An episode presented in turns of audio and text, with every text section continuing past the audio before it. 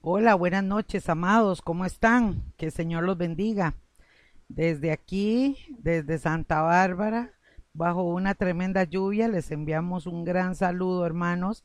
Les bendecimos en el nombre de nuestro Señor Jesucristo, pidiéndole al Señor que estés bien, que estés bendecido, bendecida, que estés agradecido con el Señor por este tiempo, por la oportunidad de estar en este tiempo, amados y gloria al Señor porque sabe como decía el Salmo, el Señor tiene nuestros tiempos en su mano. ¿Cuánto lo creen y cuánto le dan gloria a Dios? Amén. Qué lindo, mis amados. Yo quiero invitarles ahí donde ustedes estén, que hagamos una oración y pongamos este estudio en las manos del Señor para que esta palabra se arrema a tu vida, para que tú puedas recibirla, hermano, como la he recibido yo porque esta es una espada de dos filos que penetra hasta lo más profundo del corazón y realmente yo soy la primera que le digo, Señor, yo recibo tu palabra, yo recibo cada una de estas palabras porque son vida a mi espíritu, vida a mi vida, como también amado lo es para ti. Oramos esta esta noche. Padre, en el nombre de Jesús te doy gracias por la bendición que me da, Señor, de poder compartir tu palabra con mis hermanos, Señor, que esta palabra que fluye a través de las redes sociales, Señor, pueda llegar a cada corazón. Porque, Señor, tu poder traspasa límites, tu poder y tu palabra traspasa tiempos y traspasa edades. Gloria sea tu nombre, Señor, porque contigo somos más que vencedores. Contigo, Señor, queremos caminar. Contigo, Señor, queremos estar. Y este tiempo glorioso final, estos tiempos finales, Señor, que estamos viviendo. Gracias, Señor. Gracias porque somos una generación de privilegios. Somos una generación bendecida porque somos la última generación, Señor, y estamos pronto a estar contigo, a mirarte cara a cara. Señor, pido tu bendición a mis hermanos, mujeres, hombres, niños, adolescentes, todos los que están escuchando esta palabra, Señor, para que tú les bendigas en diferentes lugares, en diferentes países donde ellos estén, sea tu mano poderosa sobre cada uno de ellos, Padre. Te lo pido en el nombre poderoso de Jesús. Amén y amén. Mis amaditos, esta tarde quiero compartir, eh, perdón, esta noche, una palabra que se titula El tiempo está cerca. El tiempo está cerca. Y quiero que vaya conmigo al libro de Lucas, el capítulo 21, el versículo 25 al 28. Solamente vamos a leer esto. Amados, eh, la palabra del Señor es muy rica en todos los aspectos y cuando hablamos de las profecías y estudiamos precisamente Mateo 24, Lucas 21 y Marcos 13, estos escritores, amados, pudieron desglosar las enseñanzas que escucharon al maestro y las pudieron llevar a la escritura. Y precisamente, hermanos, eh, Jesús habla de una infinidad de señales, habla de muchas cosas, pero hoy yo solamente quiero tratar este poquito de cosas que vamos a leer en estos eh, versículos de Lucas capítulo 21, versículo 25 al 28. Y quiero que vayan despacio conmigo, hermanos, para que usted pueda ir eh, entendiendo esta palabra y sobre todo para los nuevecitos que me están escuchando, eh, porque ya los que estamos mucho tiempo en el Evangelio, pues ya lo tenemos caminado, ¿no? Un poquito, pero nunca dejamos de aprender, ¿verdad? Bueno, dice la palabra del Señor, hermanos. Y entonces habrá señales en el sol, en la luna y en las estrellas, y en la tierra angustia de las gentes, confundidas a causa del bramido del mar y de las olas. Me detengo aquí, amados. Jesús había venido a los discípulos y les estaba respondiendo a la pregunta que ellos le habían hecho, que reiteradamente lo hemos comentado, cuando ellos le dijeron, Señor, ¿cuándo será el tiempo del fin? ¿Cuándo sucederán estas cosas? Entonces precisamente es cuando el Señor le habla a los discípulos y les da respuestas. Pero este escritor Lucas, amados, él escribe de esta forma y en este capítulo 25 habla de varias cosas. Y la primera es que él dice, habrá señales, señales. que es una de las cosas que están sucediendo en este tiempo, hermano, ante nuestros ojos, señales tan palpables, tan evidentes, que ya fueron escritas en la palabra de Dios y que solamente había que esperar el tiempo del cumplimiento. Y precisamente el tiempo del cumplimiento de muchas de estas señales es hoy, es este tiempo, mis amados, es este 2020 en el que tú y yo estamos. Entonces, amados, es una realidad. Y esto yo estoy muy contenta porque he escuchado a muchos pastores, a muchos consiervos que nunca habían hablado del rapto, nunca habían hablado de la venida de Cristo, del arrebatamiento. El rapto es una palabra, no es bíblica eh, escrita, digamos, pero nosotros simplemente lo, lo decimos para referir al arrebatamiento. Y los pastores amados nunca habían predicado esto, y si lo hacían, lo tocaban muy por encima, porque inclusive escuché a algunos pastores decir que no querían predicar de esto porque la gente se llenaría de temor. Pero realmente, mis amados, que está sucediendo en el mundo, estas señales que están sucediendo, gloria sea al Señor, amados, porque aparte de que somos testigos, también estoy viendo al Espíritu de Dios trabajando y tocando a aquellos que son sus hijos. El Espíritu Santo está moviendo los corazones de los pastores, hermanos, para que prediquen sobre su venida, porque Cristo está a las puertas. Lucas aquí, amados, está escribiendo cuando Jesús dio estas señales y dice esta palabra y dice, habrá señales. Ahora, mis amados, hay muchas señales. Aquí solamente está hablando de algunas. Una de esas tiene que ver con el sol, una de esas tiene que ver con la luna y otra de esas tiene que ver con las estrellas. Está hablando de que habrán señales en el cielo, cosas que están aconteciendo en el cielo que para algunas personas, hermanos, y casi la mayoría, están desapercibidos de esto, desconocen qué está sucediendo.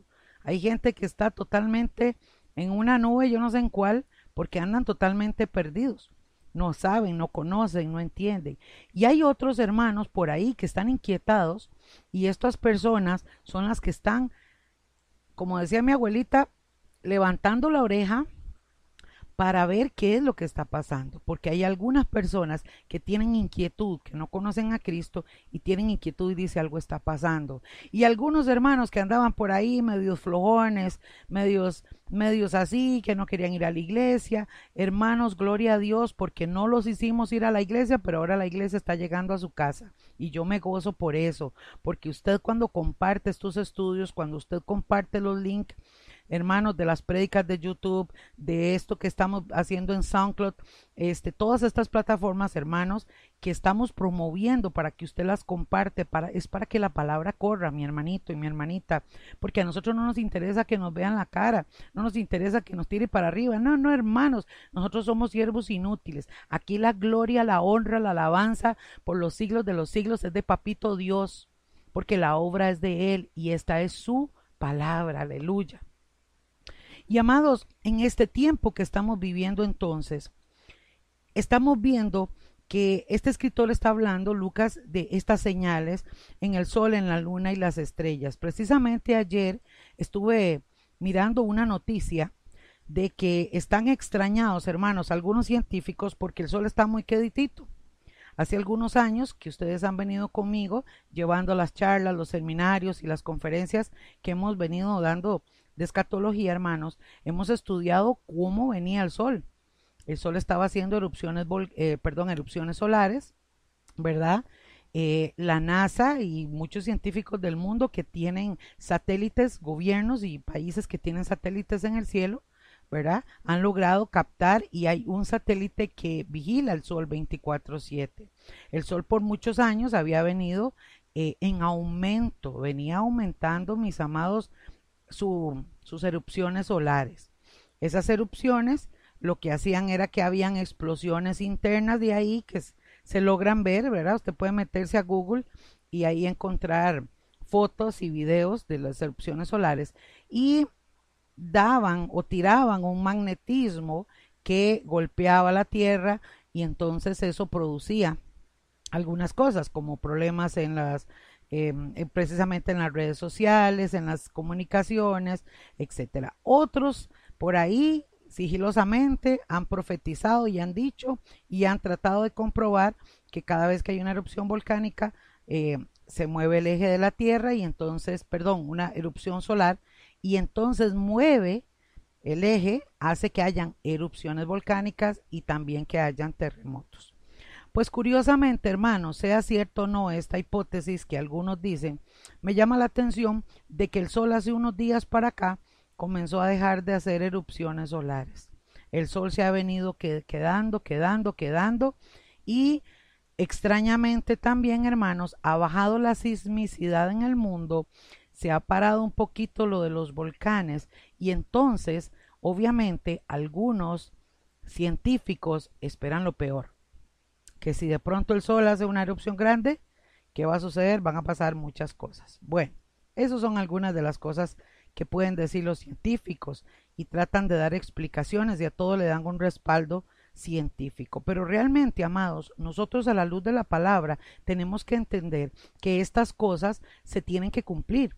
O sea, es que sí van a haber anomalías, sí va a haber anomalías en el sol, sí vamos a ver, hermanos, anomalías en la luna.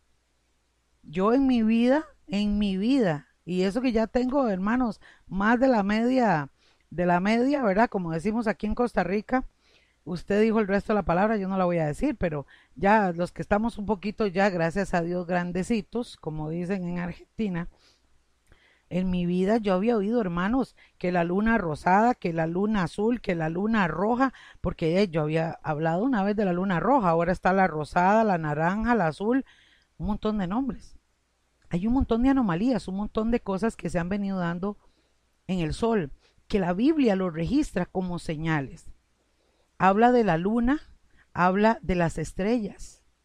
En los últimos días, hermanos, se han venido registrando una cercanía de asteroides, de fragmentos, de restos de cometas, donde se peligra de que caigan a la Tierra. Pero ¿qué dice la Biblia? Bueno, simple y sencillamente que tienen que caer. Cuando leemos el libro de Apocalipsis nos damos cuenta que tienen que caer todas, em, o sea, tienen que suceder todas estas profecías, hermanos, entonces ya sabemos que son señales. Pero me llama la atención también que dice, y en la tierra angustia de las gentes. Amados, este 2020 ha propagado un temor y una angustia a la mayoría de los habitantes de la tierra. Yo he tenido la oportunidad de hablar gente en diferentes países, hermanos que tengo conocidos en diferentes países, y el otro día compartía con una persona en Ruanda, África, y esta persona me decía, hermanos, que, que todo el mundo atemorizado. Cuando empezó la propagación del, del coronavirus, todo el mundo atemorizado, la gente con miedo. Ahora algunos se sienten ya felices porque ya se ha bajado un poco el asunto y ya se puede salir a la calle. Pero resulta, hermanos, que las noticias siguen diciendo que el virus o se ha propagado o se ha mutado o ahora hay algunos primos del coronavirus que están saliendo. Hay un montón de noticias y de cosas alarmantes, hermanos, que lamentablemente se están dando en el mundo, pero a la luz de la palabra sabemos que son tiempos finales. Dice el verso 25 eh, que estamos leyendo, que hay angustia de las gentes y agrega algo importante, confundidos a causa del bramido del mar y de las olas. Escuche esto. Del bramido del mar y de las olas. Esto tiene que ver, amados, precisamente con cosas que están sucediendo en el mar. Algunos llaman en esto, hermanos, em, y hemos también visto, por ejemplo, la potencia de los huracanes. Este año estamos en mayo, como les dije, hermanos, y ya hubo la primera tormenta tropical en el mar que estuvo cerca de Estados Unidos, llamada Arthur, que ahí quedará registrado en la historia de los científicos hermanos de los institutos meteorológicos del mundo y resulta que se formó antes de tiempo. Por años se ha venido estudiando el comportamiento y las situaciones y en los últimos años, hermanos, las anomalías que se han venido dando en los huracanes han sido extremadas. O sea, han sido, hermanos, eh, dejan a los científicos paralizados. Pero una de las cosas también que está llamando mucho la atención, amados, es que se están produciendo terremotos marítimos. El eje de la tierra se está moviendo, algo está sucediendo. Y esto es lo que dice la palabra. Pero dice, hermanos, que por causa de estas cosas, en la tierra habrá angustias de las gentes.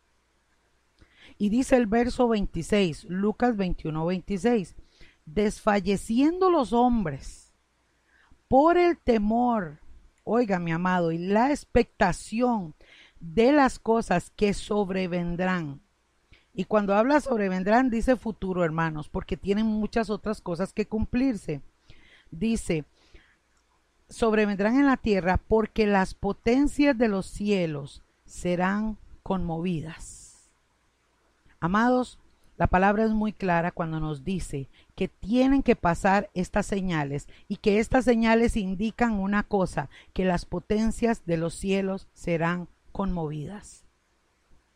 El temor y la expectación, amados, que tiene la gente en estos momentos se va a duplicar. La gente va a empezar a temer, asustarse más. Y quiero, hermano, que usted me ponga atención a esto, por favor. Y no quiero que piense que la pastora Yerling es una alarmista, que la pastora Yerling siempre está. No, no, no, amados. Yo siempre he sido clara con ustedes y les he enseñado la palabra tal y como es. Y es necesario que estas cosas acontezcan. Esa frase la dijo Jesús. Es necesario. Ahora, mis amados, es muy importante que usted entienda esto van a producirse erupciones volcánicas apocalípticas en los próximos días. Van a provocar en el mar, van a haber tormentas, hermanos, em, huracanes apocalípticos, van a venir lluvias apocalípticas, van a empezar a darse en una serie de acontecimientos, hermanos, que tiene que cumplirse como está escrito. Ahora, mis amados, ¿qué pasa con la gente? tenemos que entender que esto lo vamos a ver. Uno, la gente, hermanos, la moralidad de las personas se va a ir degradando aún más. Iglesia de Cristo, tienes que prepararte. El 26, o sea, en cinco días, hermanos, ya en Costa Rica va a ser legal el matrimonio igualitario. Escuchaba ahora, hermanos, que una hermana cristiana y por eso es necesario que usted entienda esto.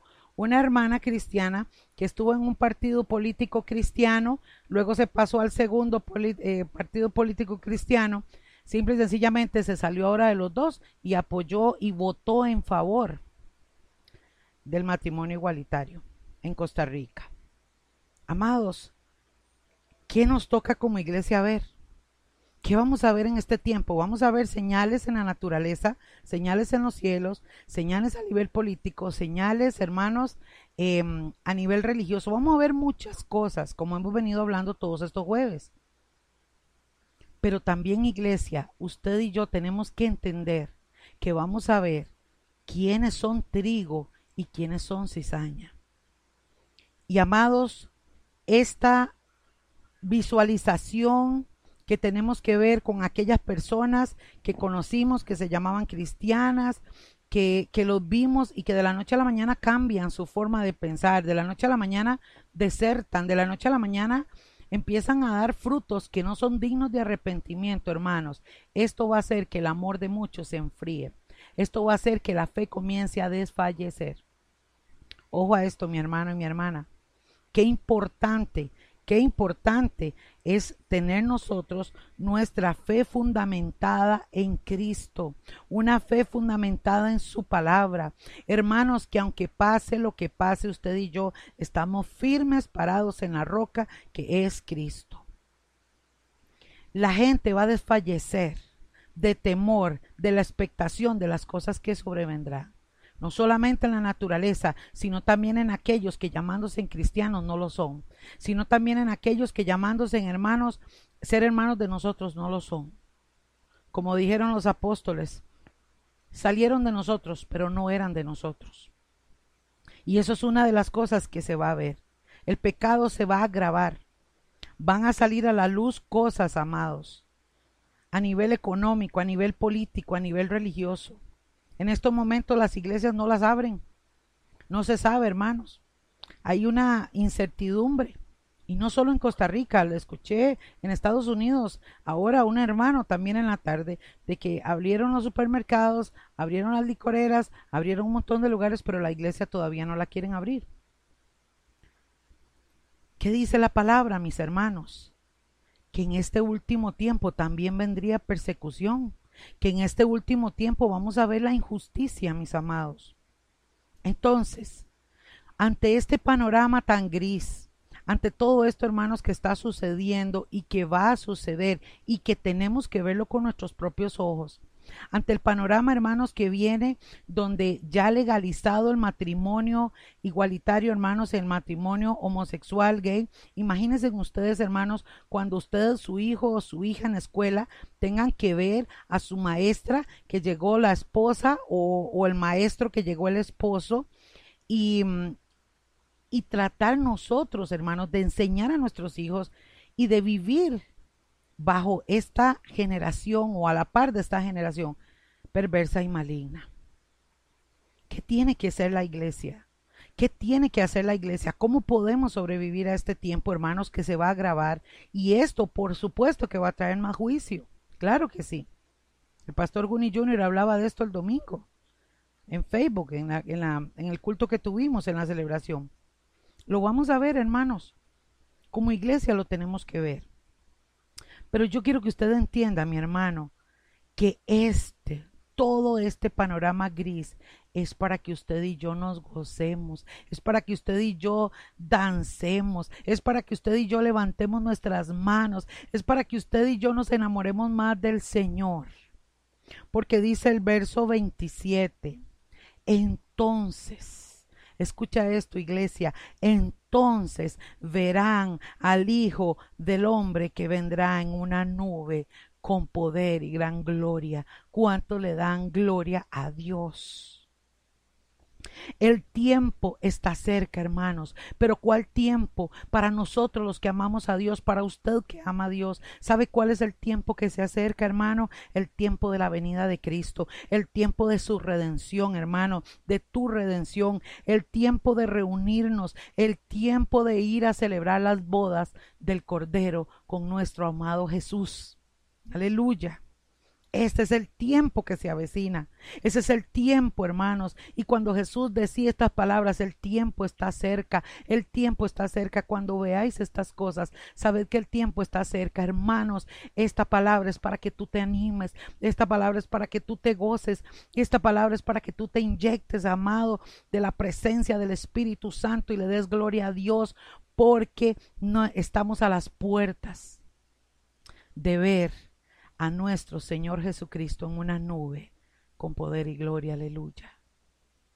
Ese es el arrebatamiento. Él ha prometido venir a sacarnos de esta tierra antes de derramar su juicio con siete sellos que se van a abrir, con siete trompetas que van a sonar en los cielos y con siete copas de ira que van a ser derramadas sobre los moradores de la tierra. Entonces verán al Hijo del Hombre que vendrá en una nube con poder y gran gloria.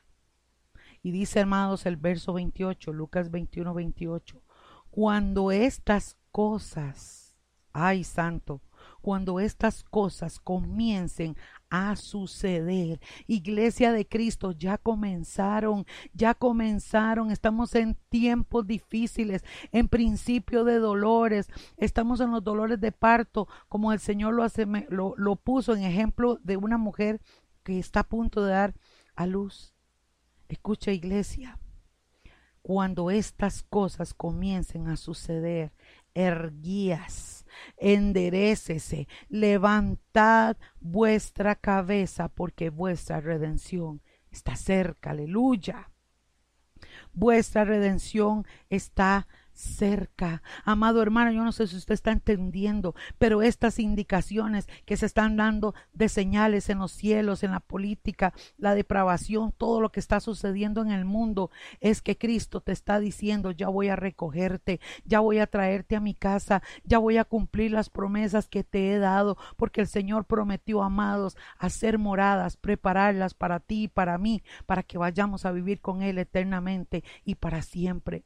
Sabe mi amado y mi hermano, hermana que me estás escuchando, el Señor escogió, eligió al pueblo de Israel, lo llamó su pueblo, pero a nosotros los gentiles nos dio la bendición de ser llamados hijos de Dios y por lo tanto nos ha hecho herederos y coherederos con Él, aleluya, y nos ha prometido vivir con Él eternamente y para siempre. Lo único que ha pedido de nosotros es que le creamos a sus palabras, es que sigamos sus pisadas es que caminemos con Él todos los días de nuestra vida. Aleluya.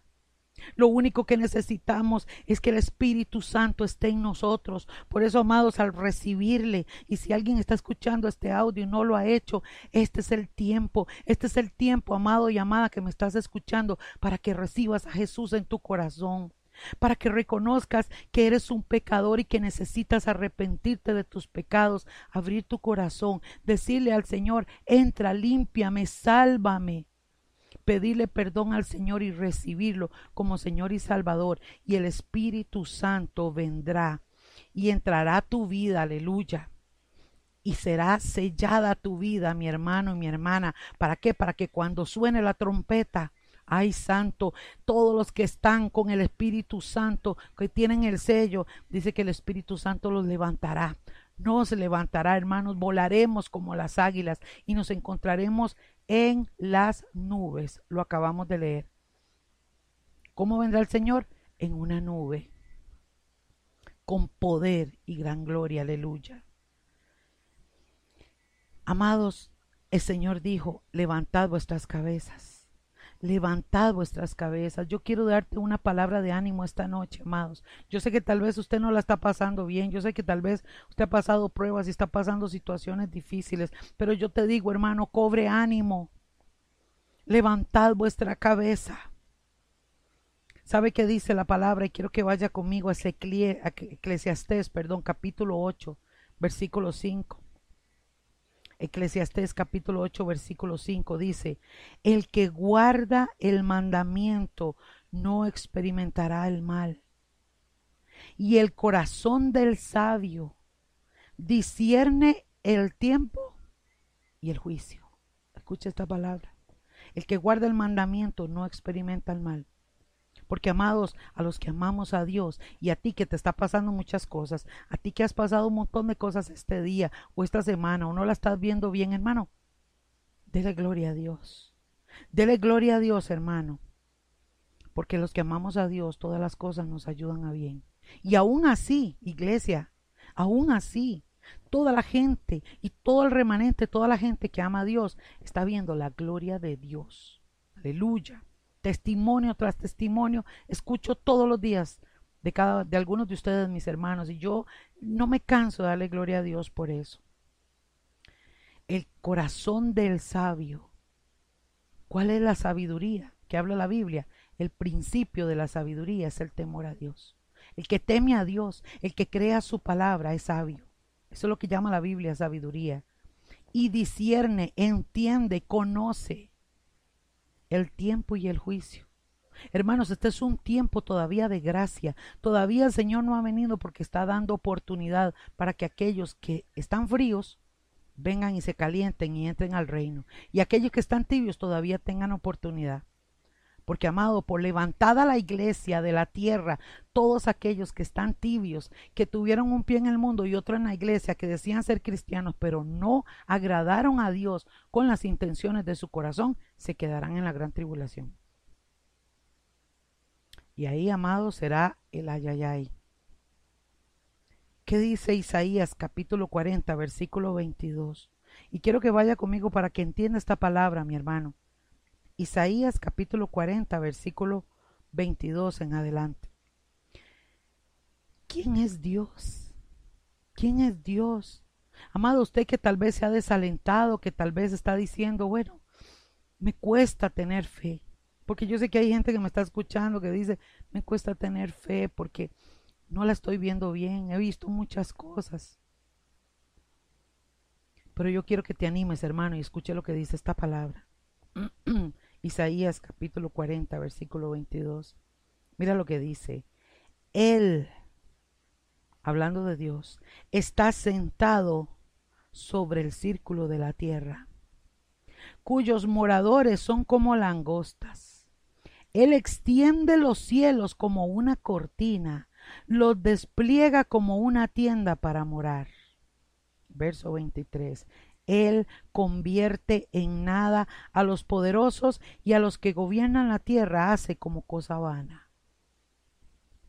Verso 24 como si nunca hubieran sido plantados, como si nunca hubieran sido sembrados, como si nunca su tronco hubiera tenido raíz en la tierra.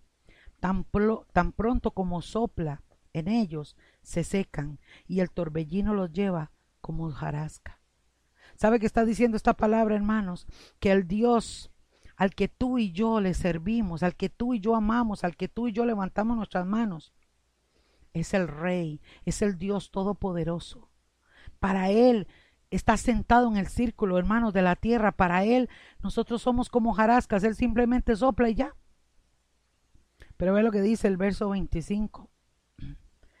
¿A qué pues, qué pues me haréis semejante o me compararéis? Porque hay gente que tiene un Dios tan chiquito, hay gente, hermanos, que tiene un Dios enano. Pero el Dios al que tú y yo le servimos es el Dios soberano, es el Dios omnipotente, es el Dios omnisciente, es el Dios omnipresente, aleluya. Y mira lo que dice, ¿a qué pues me haréis semejante o me compararéis? Dice el santo, verso 26, levantad en alto vuestros ojos. Eso es lo que dice el Señor. Levantad en alto vuestros ojos y mirad quién creó estas cosas. Hermanos, si Dios creó todas las cosas y son como nada delante de sus ojos. Imagínense la clase de grandeza que tiene nuestro Dios. ¿Acaso no crees tú que conoce tu necesidad? ¿Acaso no crees tú que conoce lo que estás pasando, que conoce tus cabellos, tu interior, tus emociones, tus sentimientos y tu voluntad? Él saca, dice finalizando el versículo 25, 26. Él saca y cuenta su ejército. A todas llama por sus nombres. Nunca faltará. Tal es la grandeza de su fuerza y el poder de su dominio. Dios, amados, está en control de todo. Dios permite está permitiendo que estén pasando todas estas calamidades y todas estas cosas en la tierra, porque Él no es hombre para que mienta ni hijo de hombre que se arrepienta. Y cuando Él dijo, hay un tiempo de gracia, cuando Él dijo, hay un tiempo que se le va a abrir a todas las personas, hermano, nadie puede llegar un día delante de la presencia de Dios y alegar ignorancia y decir yo no sabía, porque a todos se les ha predicado. Y este tiempo de pandemia, hermanos, se ha disparado como nunca en la historia la evangelización a todas las naciones del mundo. Y esa es una también profecía que se tiene que cumplir, porque está, y lo dice Mateo 24, y será predicado este evangelio a todas las naciones. ¿Y sabe qué va a pasar? Y vendrá el fin. ¿El fin de qué? El fin de la iglesia, aleluya. Porque la ida de la iglesia de la tierra, hermanos, marca un antes y un después. Recuerda que hemos venido estudiando y hay que discernir cuáles son las profecías para Israel y cuáles son las profecías para nosotros, los gentiles, así como nos llama el pueblo de Israel. Y amados, primera de Pedro, capítulo 1, versículo 3. Quiero que usted también lea conmigo esta palabra, para que usted se goce, para que usted cobre ánimo, hermanos, para que cada vez que usted escuche el tiempo se acerca, el tiempo es final, el tiempo es peligroso, hermanos, es una palabra, son dos palabras de bendición, de gozo, de alegría, de esperanza. Primera de Pedro capítulo 1 versículo 3. Dice así, Bendito el Dios y Padre de nuestro Señor Jesucristo, que según su grande misericordia nos hizo renacer para una esperanza viva por la resurrección de Jesucristo de los muertos. Escucha, mi hermano. Pedro glorifica al Señor y dice, bendito el Dios y Padre, dándole la gloria al Padre. Dice, de nuestro Señor Jesucristo. ¿Quién es el Señor de nuestras vidas? Jesucristo. Que según su grande misericordia, porque el Padre fue el que envió a su Hijo a morir por cada uno de nosotros. Y por eso aquí Pedro está rescatando, dice, su grande misericordia nos hizo renacer. Estábamos muertos en nuestros delitos y nuestros pecados, pero por su misericordia y por medio de su Hijo Jesucristo nos hizo renacer a una esperanza viva. ¿Por qué? Por medio de la resurrección de Jesucristo de los muertos. Porque mi hermano y mi hermana Jesús vino, cumplió la misión, murió, resucitó y subió al cielo. Y cuando iba a despedirse de los discípulos y ascendió, como dice el libro de Hechos, el capítulo 1, aparecieron unos ángeles y le dijeron, varones Galileos, ¿por qué estáis viendo hacia el cielo? Si este maestro que acaba de irse también regresará por nosotros. Aleluya. Y mira lo que dice el verso 4, primera de Pedro 1:4 para una herencia incorruptible, incontaminada e inmarcesible. Está hablando, hermanos, de que la herencia, que la promesa que el Señor nos ha dado es gloriosa, es eterna, es para ustedes, es para mí, es incorruptible, no se puede comparar con nada de la tierra, es incontaminada. No hay contaminación, es inmarcesible, es impenetrable, es inimaginable, es ilimitada. Escucha, hermano, y léelo. Primera de Pedro, capítulo 1, versículo 4. Para una herencia reservada en los cielos para vosotros. ¿Cuánto le dan gloria a Dios? ¿Quiere usted recibir eso, hermano? Yo quiero recibir eso. Es una herencia reservada para nosotros. Verso 5, que sois guardados Hermano, puede caerse el mundo a nuestro lado, que usted y yo estamos en las manos del Señor. ¿Por qué? Porque somos lindos, somos buenos, hacemos buenas obras. No, hermanos, porque por medio de Jesucristo, que está en nuestras vidas, que limpió nuestros corazones, nuestras vidas, nuestros pecados con su sangre preciosa, nos regaló, nos obsequió la vida eterna nos regaló y nos obsequió una herencia incorruptible, incontaminada, inmarcesible. Y dice que sois guardados, verso 5, por el poder de Dios mediante la fe. ¿Qué nos sostiene, hermanos? La fe. Sin fe es imposible agradar a Dios. Usted y yo tenemos que sostenernos en fe con la palabra de Dios, con su amor, con su mano poderosa para alcanzar la salvación que está preparada, escuche, para ser manifestada en el tiempo postrero. Verso 6, en lo cual vosotros os alegráis. ¿Cierto? Usted está ahí contento, hermano. Yo sé que usted está ahí. Gracias, Señor, porque esta palabra me anima. Pero Pedro dice, en lo cual vosotros os alegráis, aunque ahora por un poco de tiempo, un poquito de tiempo, si es necesario, tengáis que ser afligidos en diversas pruebas. Nadie dijo que era fácil. Jesús dijo, en el mundo tendréis aflicción, pero no teman, confíen en mí porque yo he vencido al mundo. Jesús dijo, hermanos, el que quiere venir en pos de mí, niéguese a sí mismo, tome su cruz y sígame. Nadie dijo que era fácil. Pero con Cristo somos más que vencedores. Con Jesús, usted no está solo, mi hermano. Si Jesús está contigo, ¿quién contra ti? Si Jesús está contigo, hermano, tú eres un hijo sellado de la gloria de Dios por el Espíritu Santo, hermanos, para ser heredero y coheredero. Y eres un heredero y coheredero con Cristo. Escucha el verso 7. Para que sometida a prueba vuestra fe mucho más preciosa que el oro, el cual, aunque perecedero, se prueba con fuego, sea hallada en alabanza y gloria y honra cuando sea manifestado Jesucristo. Hermanos, a veces Dios necesita permitir. Y no porque Él no necesite, no, es por nosotros.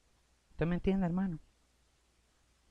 Sometida a prueba nuestra fe, mucho más preciosa que el oro, el cual, aunque precedero, aunque parece, hermano, que duele, y tal vez duela mucho, se prueba con fuego, es para bien, para que seamos hallados en alabanza, en gloria y honra, cuando sea manifestado Jesucristo. ¿Y cuándo va a ser manifestado, hermanos? Cuando suene la trompeta. Esa es la manifestación de Jesucristo para nosotros, el arrebatamiento. Él no va a bajar a la tierra a poner los pies, no, Él va a venir en las nubes y dice, primera de Tesalonicenses 4, que Dios le reveló esto a Pablo. Pablo dice, seremos arrebatados y nos veremos con Él en las nubes. Verso 8, ¿a quién amáis sin haberle visto? Esa es la pregunta del millón. ¿Tú amas a Dios aunque no lo veas? ¿Sigues creyendo en Él aunque no lo veas? Sigues alabando su nombre, hermanos, aunque no tengas fuerzas. Sigues levantando tus manos y dándole gracias a Dios, aunque estés pasando tiempo difícil. Aleluya. Verso 8. A quien amáis sin haberle visto, en quien creyendo, aunque ahora no lo veáis, os alegráis con gozo inefable y glorioso, obteniendo. ¿Sabe cuál es tu recompensa y la mía, hermanos? Obteniendo el fin de nuestra fe que es la salvación de nuestras almas. Si perseveramos en fe, ahorita, hasta el final, tendremos la salvación de nuestras almas. ¿La salvación de qué? De esta vida. ¿La salvación de qué? De la condenación eterna. ¿La salvación de qué? De los juicios que vienen para la tierra. Y esto no es para los evangélicos, no es para los católicos, no es para los testigos de Jehová, no, esto es para todo ser humano que crea en la palabra, que crea a Jesucristo y que reciba al Señor en su corazón. Para todos los que están inscritos en el libro de la vida. Que con una oración de arrepentimiento de corazón delante de Dios se obtiene ese pase especial para ir al cielo. Y dice el verso 13, por tanto, ceñid vuestros lomos, ceñid los lomos de vuestro entendimiento, sed sobrios y esperad por completo en la gracia que se os traerá cuando Jesucristo sea manifestado. Aquí nos da el consejo, hermanos. Ceñid los lomos de vuestro entendimiento.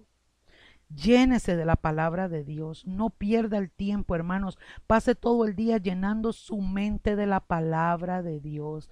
Búsquelo, ore, ayune, métase en la palabra, gócese en la presencia de Dios. Porque este es el tiempo, hermanos. Este es el tiempo. Y mira lo que dice. Sed sobrios. Sed sobrios. Sean prudentes. Porque el tiempo es difícil, hermanos, y se va a poner peor. Si usted tiene un negocio y usted vende pan, ya tiene una pastelería o hace queques, y viene un gay para decirle, me voy a casar, hágame uno ahí, ¿qué va a hacer usted? ¿Qué pasa, hermanos, si de verdad se implementa la vacuna del COVID y viene el chip implementado ahí, como lo ha venido proponiendo Bill Gates? ¿Ah? Y como escuché a otros, inclusive el mismo presidente de Israel, lo escuché en una noticia diciendo que sí hay que poner esos chips para saber cuántas personas este, están vacunadas y cuántas no, y por, y por medio del chip se va a poder viajar entonces eh, a otros países, montarse en un avión, etcétera, etcétera. ¿Qué pasa, hermanos, cuando se presente una persecución o, de, o que si no quisieran abrir las iglesias? ¿Qué va a pasar con tu fe? Yo te estoy hablando a ti que me estás escuchando, hermano y hermana. ¿Qué va a pasar con tu fe?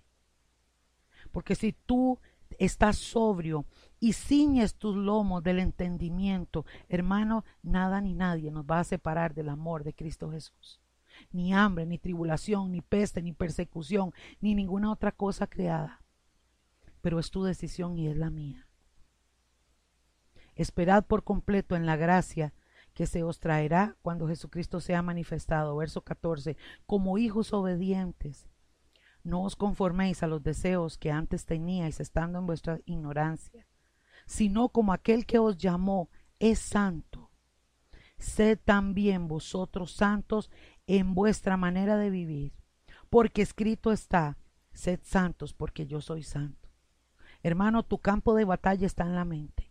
Pero si tú tienes ahí la palabra de Dios y la crees y la confiesas y la declaras, entonces, amado, nada te va a tumbar, nada te va a separar. Dice el verso 17. Y si invocáis por Padre a aquel que sin acepción de personas juzga según la obra de cada uno, conducíos en temor todo el tiempo de vuestra peregrinación. Lo que nos falta de aquí en adelante, hermanos, hagámoslo con temor y temblor delante de Dios, no con miedo, no con ese temor que tiene el mundo a la expectación de los juicios y de las cosas que sobrevendrán. Nuestro temor es la sabiduría que tenemos en conocer a nuestro Señor Jesucristo. Porque vea lo que dice el verso 18, sabiendo que fuisteis rescatados de vuestra vana manera de vivir las cuales recibisteis de vuestros padres, no con cosas corruptibles como oro o plata. Ay, aleluya. Fuimos rescatados de nuestra vana manera de vivir, hermanos, no con cosas humanas, sino como dice el verso 19, sino con la sangre preciosa de Cristo, como de un cordero sin mancha y sin contaminación. Aleluya. Y quiero, mis hermanos, finalizar con este pasaje de Hebreos capítulo 12, versículo 12. Y quiero que usted se anime, hermano, y que ahí donde usted esté, ojalá que pueda cumplir esta palabra. Hebreos capítulo 12, versículo 12, que dice, por lo cual, levantad las manos caídas y las rodillas paralizadas.